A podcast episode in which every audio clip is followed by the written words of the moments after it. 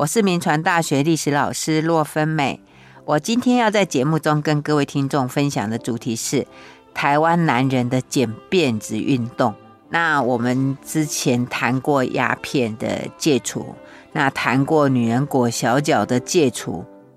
因为日本人来台湾的时候，他们就说台湾人有三种陋习，那其中的第三种就是男人的辫子啊。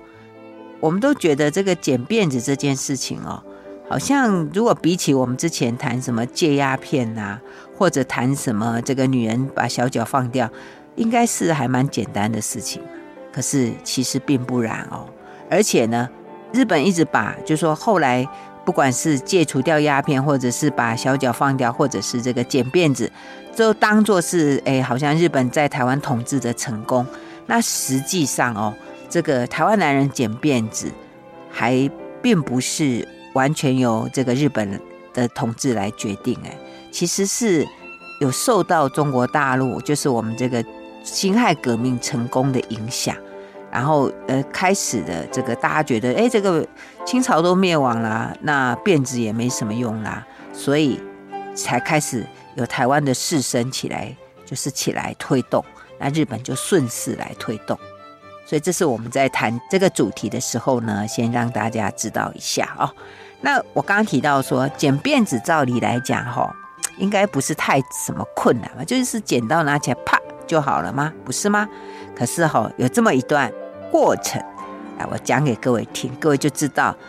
当时的人的那个心里头的挣扎哦。有一位在日本统治台湾时期的一个台湾作家，叫做张深切，深是很深的深浅的深，切是那个呃我们在切菜的那个切哈，张深切。然后他在他的一个小说里面，他就描述他在十岁的时候，是一九一三年，然后他们家。他剪辫子的那一段过程，他就描述说：“哈，他说要要剃发、要剪头发的那一刻啊，全家都哭了，然后就跪在那个祖先牌位前痛哭流涕，还跟祖宗忏悔说子孙不孝啊，没有办法哈来尽这个这个所谓忠孝节义。那因为这个受到现在受日本的这个统治啊，要做日本的国民。”那所以必须要剃发。如果哪一天把这个日本鬼子赶出去之后，然后再留头发来报效祖宗，然后这个跪拜之后呢，就继续跪着。然后这个母亲呢就下不了手，然后就他爸爸就拿起剪刀来哦，咬牙切齿，然后抓起他的辫子，然后就把它剪掉，这样哇。然后他说他剪掉那一刻，他就感觉他的脑袋一轻。然后他就知道说，我的头发离开我的头了，他就哇就哭起来，就像那个家里有丧事一样，就哭得非常的凄惨。他的爸爸哈剪掉他的头发，好像杀了人一样，哎，整个人就好像这个这个茫茫然，然后还挥着泪，然后走出去。然后他妈妈呢就在后面就把他这继续处理这个后面的事情。就叫叫了一个年高德少的阿婆，然后用剃头刀把他剩下的那些、呃、头发，然后把它剃掉。好，那妈妈就有吩咐那个阿婆说，把他留一撮给他做纪念吧。好，然后这个他自己有十岁的这个孩子，他说剃完头之后啊，他就用双手把头遮着。然后走进一个空房间，然后放声大哭。他就想说啊，我以前穿长衫呐、啊，然后穿马褂，穿这个鞋子，戴那种帽子。哎呀，这个有个辫子，他说多好看呐。他说啊，多么文雅。他说现在我虽然穿马褂，但是呢，我辫子不见了。他以前说有穿马褂那个。头发好像马尾，我们不知道说马尾巴吗？然后是现在头发马尾巴没了，就像水牛。然后水牛再穿个长衫马褂，好难看哦。他自己越想越伤心哦。这是他的描述哦。那你就可以知道，这个剪辫子对那个时代的台湾男性，他已经涉及到这种心理层面的自我认同，还有国族认同。所以，当他把辫子剪掉的时候，他就觉得他什么都不是，他好像四不像，是怪物哦，这种这种样的心情。那我们当然知道说这个辫子啊，其实是清朝统治中国之后，然后呢让留辫子。那一直到日本统治台湾，这这中间已经两百多年了。那辫子虽然当初这个像郑家投降的时候，他们要去剃掉，就是剃到那个明朝头去留清朝辫的时候，非常的挣扎。那现在呢，时代又过了，所以当他们这个清朝的头留在头上习惯，要突然剪掉啊，真的是觉得好，觉得心理上很挣扎。而且中国人有一种观念，就是身体发肤受之父母，不可毁伤嘛，对不对？那你现在剪掉头发，就是这个发肤，对不对？这心理上对祖宗过不去啊啊！当然还有一个原因哦，就说其实那时候在台湾的社会，如果你这个男人在外面啊，这个搞个小三呐啊，就是而且被当场捉奸，那这个男人哦，他们家的男人就会把你这样辫子剪下来。作为这个奸夫啊，哈，奸夫淫妇，那奸夫的这个发辫就要被剪下来做证据，所以对他们来讲，剪辫子就会让人家产生这种不好的联想，这也是不爱剪头发的原因。但是日本人因为他自己认为他是文明教化哦的这个职责，然后来统治台湾，所以他们来台湾，当然一开始的时候就觉得这个旧的风俗很。要改当然不容易，而且加上那时候武装抗日的行动也很多，所以不管是鸦片啊，不管是裹小脚，他们都是非常的谨慎啊。那在台湾呢，当然早统治的，在日本统治的这个早期，是已经有一些人开始在剪辫子啦。那这些人当然不一定是同化日本，呃，而是说他们可能是说有去日本，呃，因为有被这个日本的。呃，这个政府邀请去日本，呃，去参观，或者有接触到一些呃现代的一些呃西方文化，所以他们觉得说，哎，剪掉辫子是一种追求潮流啊，顺应时事。譬如说，那个有一个那个大道城的茶商叫李春生嘛，啊，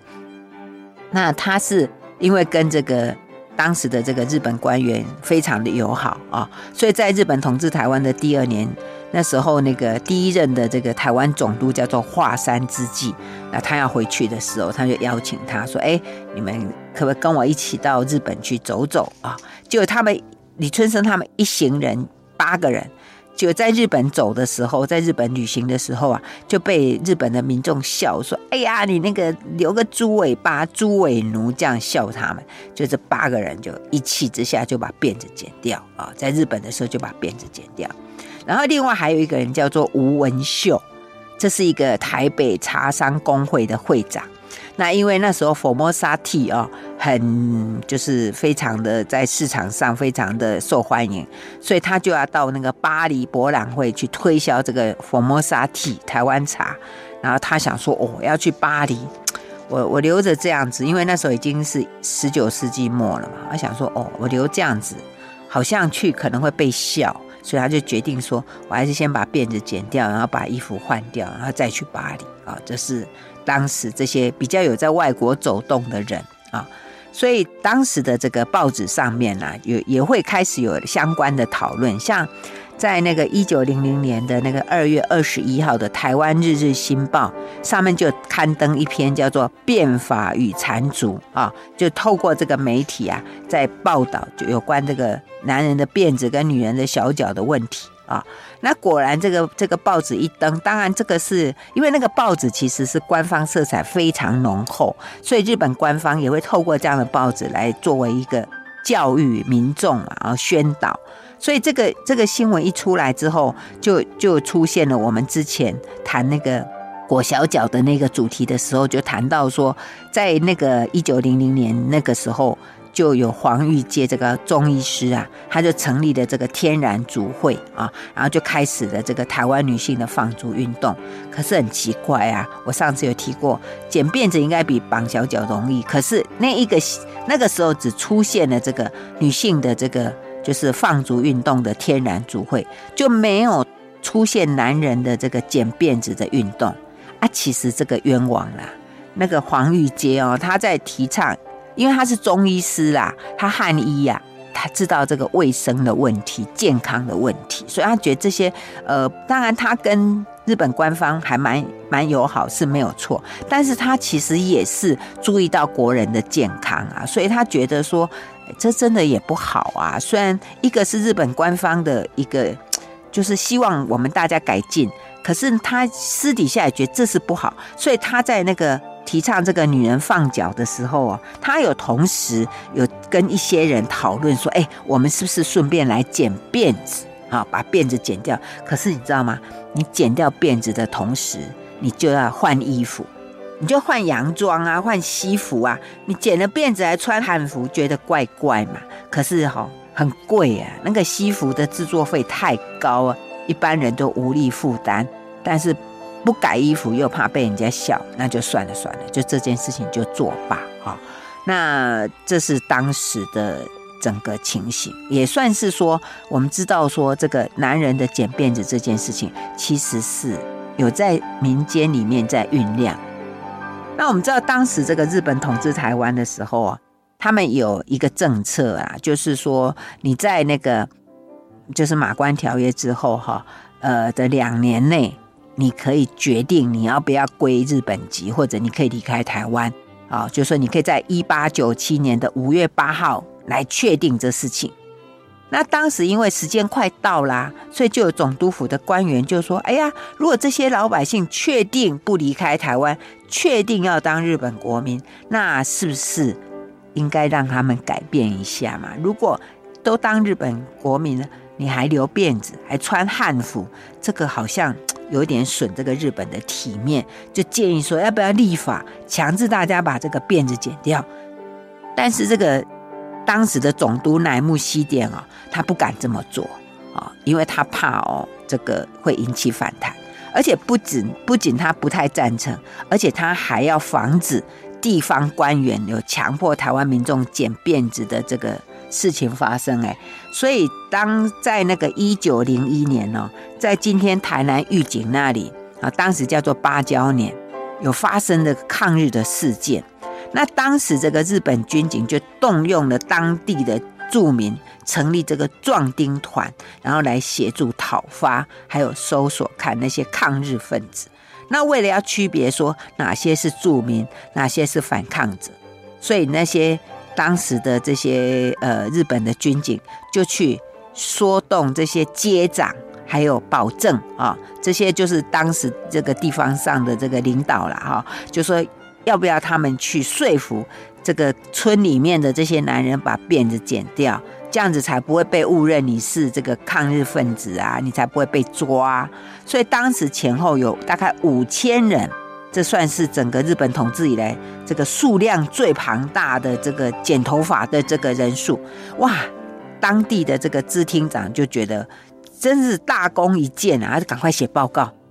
确定就是跟总督府报告这个事情，说你看我们这个成果多好。结果哈，不但没有得到嘉奖，还被通知说，呃。不可以这样子强迫老百姓哦剪头发，要由老百姓自己来决定他们要不要把辫子剪掉啊，这是当时的情形。另外，你知道吗？在日本统治台湾时期啊，会剪辫子的人还有谁？就是当时的那个基层警员，当时的基层警员叫做巡查部。呃，因为日本时代哈，警察叫做巡查啦，哈，巡就巡逻的巡。调查的查哦，叫巡查。那台湾人去做这个啊，这个警察，他们就不叫他巡查，叫做巡查补。补就是补救的补，哦，等于是来补充的，补充这个警力的意思啦，就叫做巡查补，就是不算是正式的警警察，是算那种，等于是就是补救。那为什么需要设这个？因为日本人来之后发现说。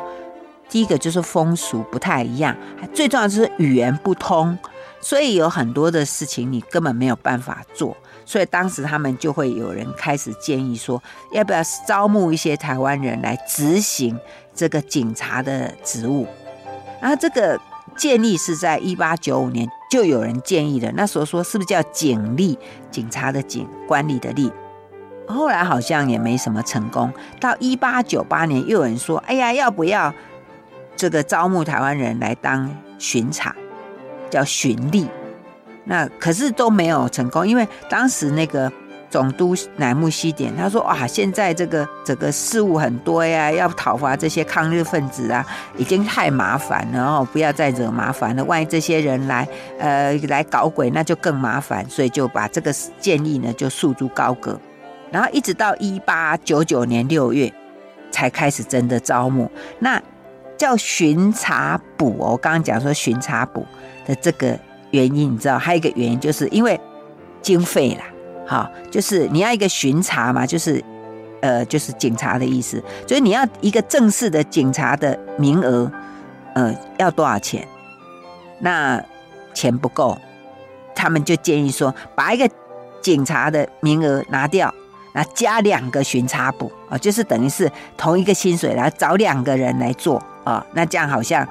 感觉又，而且这些人是台湾人嘛，语言又通，又懂风俗，可能会好。啊，然后就这样子就开始去招募哈一些就是说身强力壮的啦，然后年龄在呃十六岁以上，然后四十岁以下，身体健康的，品性品德端正的，然后来加以训练。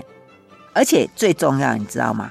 还要透过这些巡查补，然后来保证这个辫子的问题。怎么会这样子呢？因为那个时候啊，给台湾人当这个警察嘛，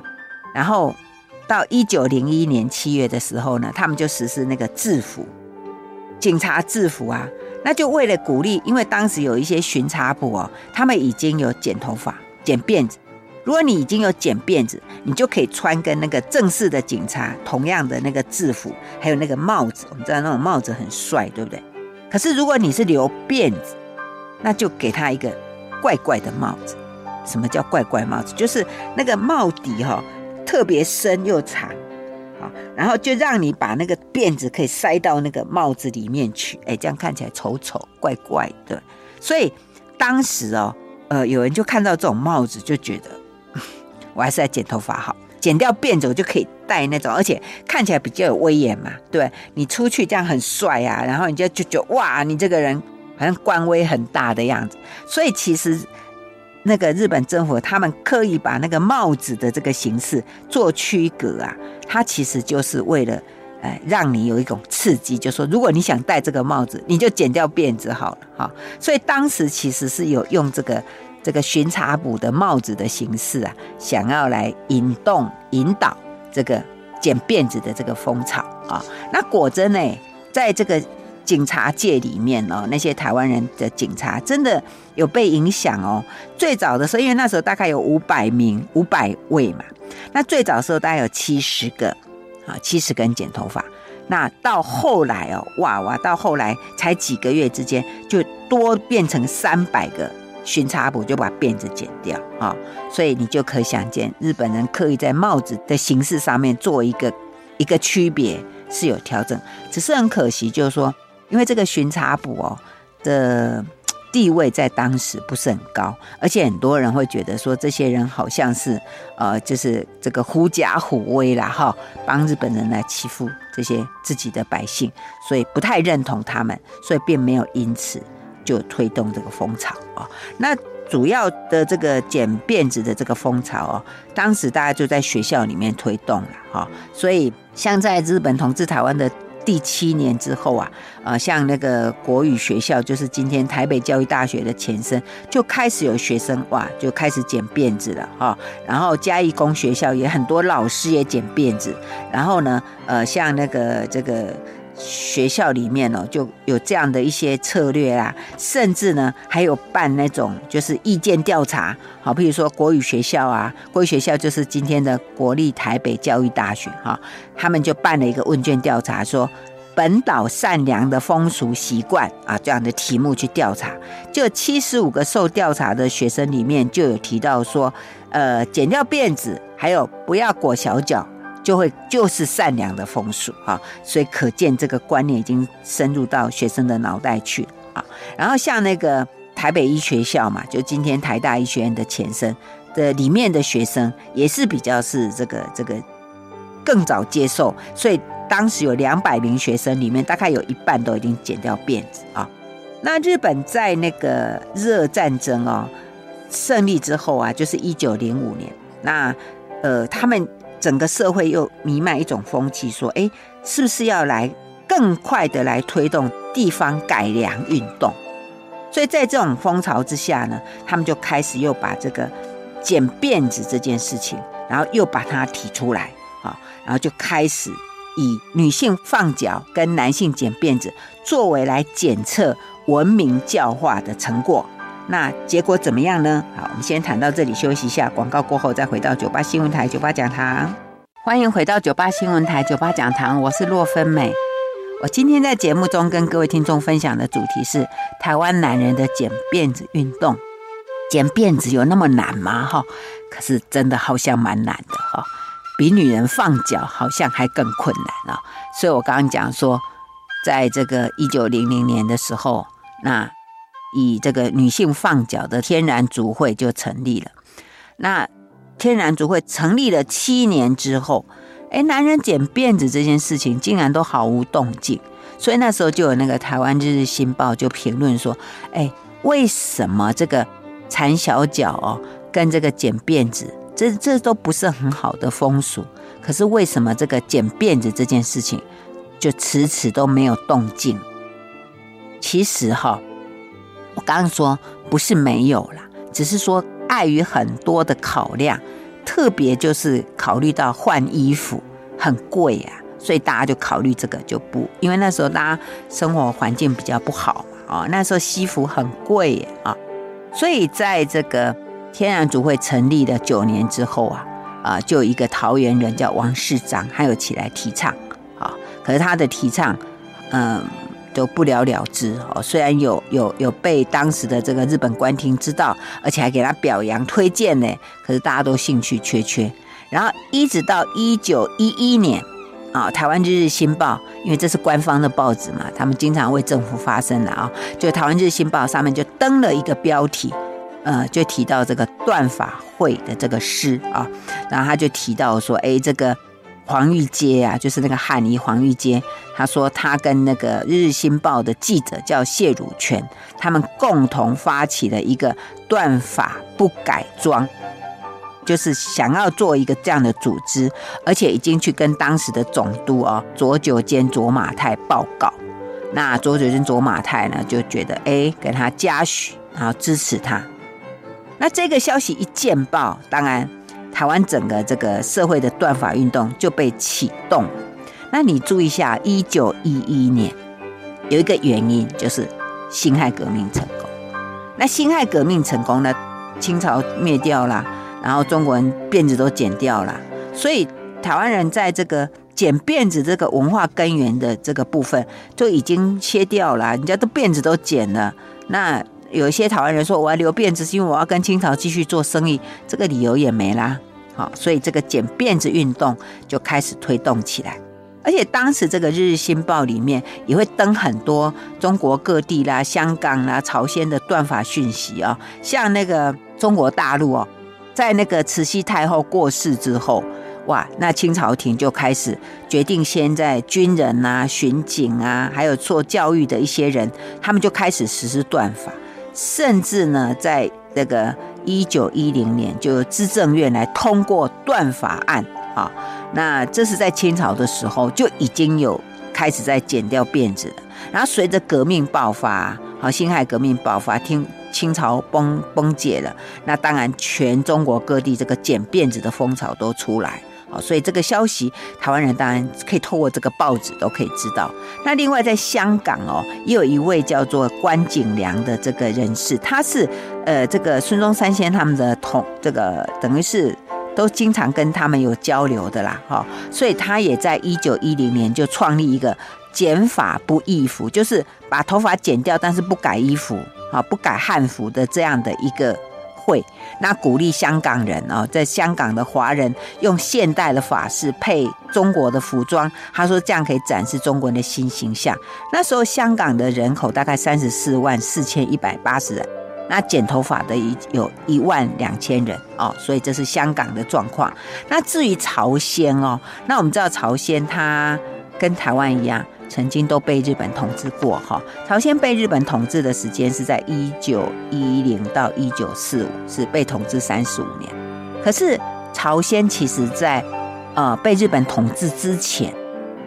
就是一九零二年，他们就由他们的国王啊、由他们的君王来开始推动剪头发这样的一个行动，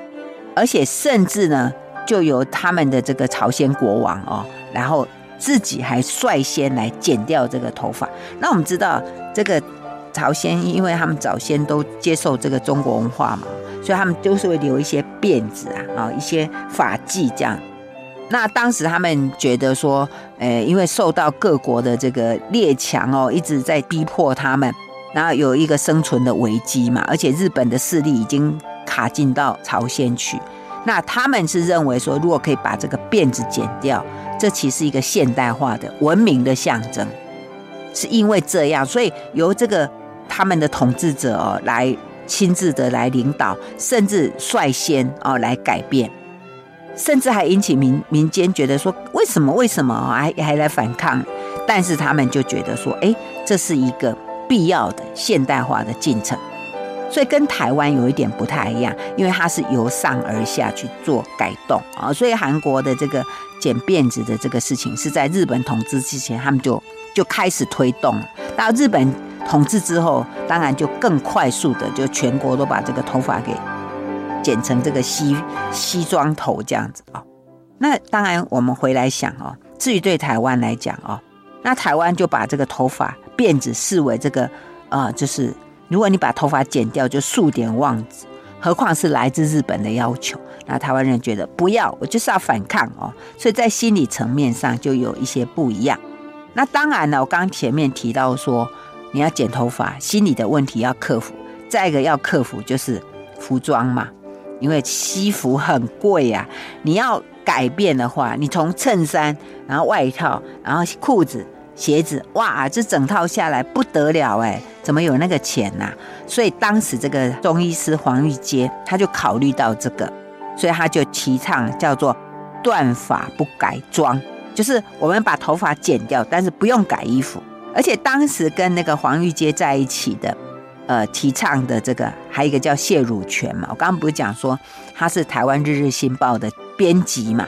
那这个是当时最大的媒体呀、啊，所以这个谢汝全就会利应用他自己的职权呢，就是在这个报纸上不断的在发布这个断法的讯息。哎，当然这样的讯息。见报见多了，大家觉得，哎，这事情好像开始变得有一点理所当然哦，哦，呃，而且呢，因为他就会把一些说，哎，各地的精英啊，哪些地方的知名人士啦，哎，又剪辫子了，又剪辫子啊，等等，哎，大家就开始觉得，哎，这事情好像不是那么困难嘛，哈，所以这是整个这个断发不改装会的这个推动。那当然呢，因为我们刚刚提到说。这个事情是在一九一一年，那因为那时候刚好中国辛亥革命成功。可是如果你太明显的表示这个，因为时间点有点敏感啊，会让日本觉得是怎样？在我统治之下，你们脑袋里面都还是还是想着这个你的祖国，是不是哈？所以那个黄玉阶啊，他在他们的这个断法不改装会的这个成立大会上面，他在致辞上就很小心，他就刻意强调说：“哎，这是为了要同化日本呐，哈，而且受到这个朝鲜兄弟的刺激啦，所以我们一定要赶快向同化的这个道路上来前进。而且在这个就是他们的断法会的这个大会上面，也是要安排一个，就是不要跟中国有任何。”搭在一起的，好，他就选在一个日本的开国纪念日，他们叫做纪元节，就是二月十一号，然后用那一天来举行，好，做一种政治表态嘛，因为这样比较安全呐、啊。然后那一天开那个断法大会的时候，听众们不晓记不记得，我上次在讲到那个放脚大会，哇，也是好热闹，还演戏哎，对吧？还找好多人。那他们这个断法大会也是哇，就请了各地的长官呐、啊，还有日本一些来宾啊，来来参加啊，然后演说，然后这个大会哇，各地的祝贺的电报哦。大家呢，这个参加了之后呢，然后就开始去剪头发。那剪掉辫子之后呢，再继续参加晚宴啊，参加酒宴啊，哇，就是把整个这个仪式搞得非常的热闹啊。那这么一来，当然就变成整个这个呃断发就兴起了一股好像热潮。那当时这个在台中的这个莲雅堂还有蔡惠如呢，他们也就把握这个机会，然后也实施断法啊。然后像那个雾峰林家的林献堂啊，他们也在这个台中呢，也召集了这个剪辫子大会啊。不过呢，这个活动好像这样子热潮一过之后呢，又有一点冷掉了。那最主要的原因是因为你要剪辫子，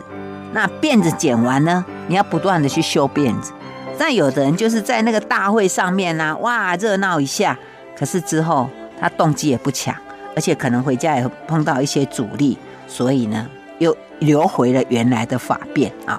那当时这个会去剪辫子的，其实大部分都是年轻人啊，所以当时有有一些学校啊。甚至呢，就是说，你如果不剪掉辫子，啊，我就不让你继续读书。哎，有这种个案呢，像这个《台湾日新报》上面就报道说，宜兰地区啊，有一个五年级的小孩哦，然后就剩下一年就就小学毕业了嘛，国小就要毕业。可是呢，因为他学校实施说要断法，然后他爸爸不赞成，那就只好退学。好，所以这个是当时的现象。那另外，我刚刚不是讲说黄玉杰他提出是断法不改装吗？其实这很难落实的，因为你断发，头发都剪掉了，那当然呢，大家就不自觉的就想去改衣服嘛，因为这样子比较不怪。所以你知道那时候那个西服店的生意啊，呃，虽然有的人买不起，但是有人还是买得起，所以变成西服店的生意大。而且你知道他们当时剪辫子是怎么剪？他们把辫子剪掉之后呢，他们会顺便把上面这些剩的头发都把它剃光，先剃光，然后再开始留。那所以他们一剃掉之后，就变成一个大光头啊。所以很多人就觉得呃不习惯，就会再去买一个帽子来戴着。所以帽子店也大赚一笔啊。那另外呢，我刚刚讲说你这个剪辫子哦，其实。譬如说，有些人回到家里啊，那太太就说：“你这什么难看死了，好难看哦。”这样，或者邻居就说：“哎呦，剃这个头，因为当时这样你突然剪掉，真的很难看呐，因为头发没有形状，会非常难看。而且有人就发现说，剃掉之后才发现，奇怪，他怎么毛那么少哦，然后就会一直被嘲笑这样。所以，就有一些人就根本就反对，所以在那个台北还有新竹，他们就有那个保法会。哦，就是说我坚持要留头发，而且说我要把头发留着去见我的这个这个满清的祖先、满清的皇帝，有这样的一种一种活动。所以这个剪辫子在当时哦，呃，其实碰到还是有蛮大的阻力。好，我们先谈到这里，休息一下，马上回来。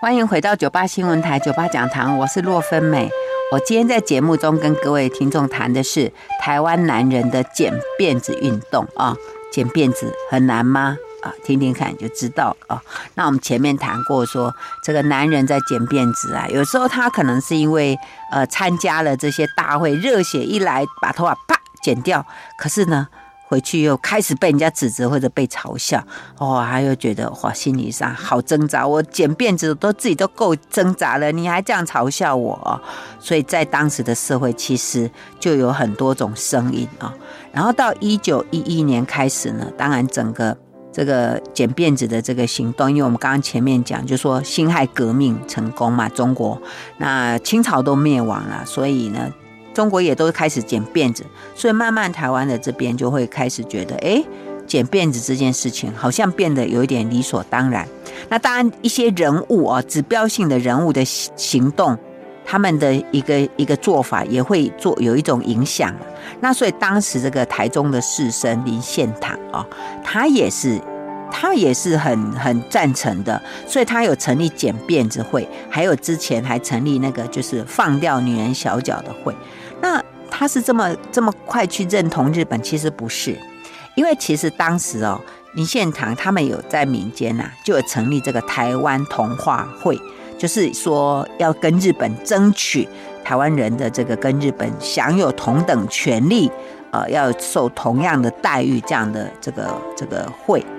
那但是他们成立这个会啊，被日本拒绝，甚至后来还被解散掉。不过虽然是在政治上面跟官方有这样的一个一个冲突，但是在这个剪辫子还有放掉女人小脚这事情，哎，他倒是跟日本的这个统治者同步。那我们知道呢，这是因为他们觉得这个事情是是文明的，是现代化的，是好的事情，哈，所以。也当然也变成一个指标性哈，那当然因为到一九一一年之后啊，日本也觉得整个情整个趋势好像已经来了，已经可以了，而且日本因为统治台湾也有一段时间了嘛，他们觉得好像也比较稳定，所以他们开始官方的力量就开始介入了哈。比如说我刚刚讲，就说他们当时呢就把这个剪辫子这件事跟女人放脚这件事情，就以所谓的风俗改良。这样的一个形式哦，来出现，就成立了所谓的风俗改良会，在台北啊，在台中啊都成立，而且，呃，像我刚刚提到雾峰林家的林献堂，他们也在这个日本的这个期待之下，呃，他们也成立了这个台中风俗改良会。那之前因为都是民间自己在推动嘛，没有什么约束力。那现在因为是政府的政府的手伸进来了，所以日本的压力，而且还。动员了警察啊来推动，所以当然效果就会比较好。所以这时候呢，就有一位这个警务科长哦，台中厅的警务科长叫做荒卷铁之助，他就在台湾日新报上面就发表一篇叫做《本岛风俗改良谈》，他就提出说，台湾人要改的风俗哦，有这个剪辫子啦。这个裹小脚啦，还有呢，这个一些民间的拜拜啦，还有一些什么这个女人的这个女性的婚姻等等，他就特别的提出来。哎，这是第一个以官方名义在报纸上公开评论台湾旧风俗的一个日本官员，你就可以知道，这时候日本已经。硬起来了，他不再任意你台湾人爱剪就剪，你不要剪就不要剪。现在已经由官方的力量来开始啊进来，而且呢开始用保甲制度啊来推动啊，要警察来推动，就是警察看到你留辫子，看到你裹小脚，他们就会来抓你，这样的就要求你立刻改改变这样的东西。那为什么总督府这时候敢硬起来啊？当然最主要是因为我们刚刚提到说。台湾士绅啊，已经就开始，其实台湾士绅主动在宣导了，而且中国的整个状况也改变了，所以他们开始这个辫子这件事情不再那么坚持，所以总督府就决定说，好，那现在呢要尽快来推动，尤其我们知道那个一九一五年，是日本的这个统治台湾的二十年，所以他们一直要想说要来推动啊、呃，这个男人的剪辫子，女人的放小脚。然后作为他们啊统治台湾二十年的一种成果啊，一种成果，所以在这种想法之下呢，就开始来来推动，而且呢，就是由这个保证啊，因为当时是保甲制度嘛。保甲制度这个制度是清朝留下来的。那日本来之后发现，哎，这是一个还不错的地方自治的的方式嘛。那有有民间已经有的这个自治的组织，然后去推动，所以保甲啦、保证啦、甲长啦，他们都是这个协助警察啊下去，然后按家按户，然后进去搜寻，然后记录看还有多少人啊。然后在这样的状况之下，啊，其实。好听就是说啊，去劝导，那实际上就是逼迫，那甚至他们都会举行那种集体的剪辫子大会。这种剪辫子大会通常会安排在一些纪念日的前后，哎，这样子可以顺便就是推动啊，顺便纪念啊，顺便就庆祝啊，呃，所以像在。我刚刚讲说，一九一五年，因为要庆祝这个日本统治台湾始政二十年的纪念日，那一天那个是六月十七日，所以在整个这个剪辫子大会啊，就会在那一天达到这种高峰啊。然后当时就有这个所谓的风俗改良会，他们就会举办那种集体的呃剪辫子大会，然后当然还同时也举行这种就是女人的放小脚大会。啊，然后他们意思就是说，现在是透过这种我们集体的、一起的来把这个女人的这个小脚放掉，把男人的辫子剪掉。那我们现在就是每个人都是新的这个帝国身体哈，就诞生了啊！我们现在就是每个人都是新的人啊，因为我们样子改变，我们是文明人啊，就就就是这样的一种方式啊。那当然，你看这样的推动哦，那个整个情势还有效果就会超过之前了。什么断发不改装这种奇奇怪怪，就是很尴尬啦。什么头发剪掉不改衣服等等，或者是说那种民间推动。然后透过这样的一种政府的一个一个行动，那加上呢，又把它列入，把这个这个留辫子跟女人缠小脚这纳入所谓的保甲规约，就是在里面就规定说，你现在如果还留辫子，女人还缠小脚，你就违规了，我们就可以处罚你。好，所以这么一来，特别是在剪辫子这件事情上，在一九一六年之后。台湾社会大概找不到留辫子的男人，就是男人的这个辫子大概就已经走入历史。好，那我们看说这个留辫子的历史两百多年，所以这个留了两百多年的辫子啊，你知道吗？剪断辫子的那一刻，对那个时代的台湾男人，他当然造成心理的冲击很大。那当然是非经过不知难了哈。我想，只有经历那种经历过的人，才能体会那种复杂的心路历程。那当我们讲历史嘛，都是事后诸葛啦。不过呢，我想，呃，我们女人都有剪头发的经验了哈。有时候留头发留太长，留很久很久，像我小时候头发留很久，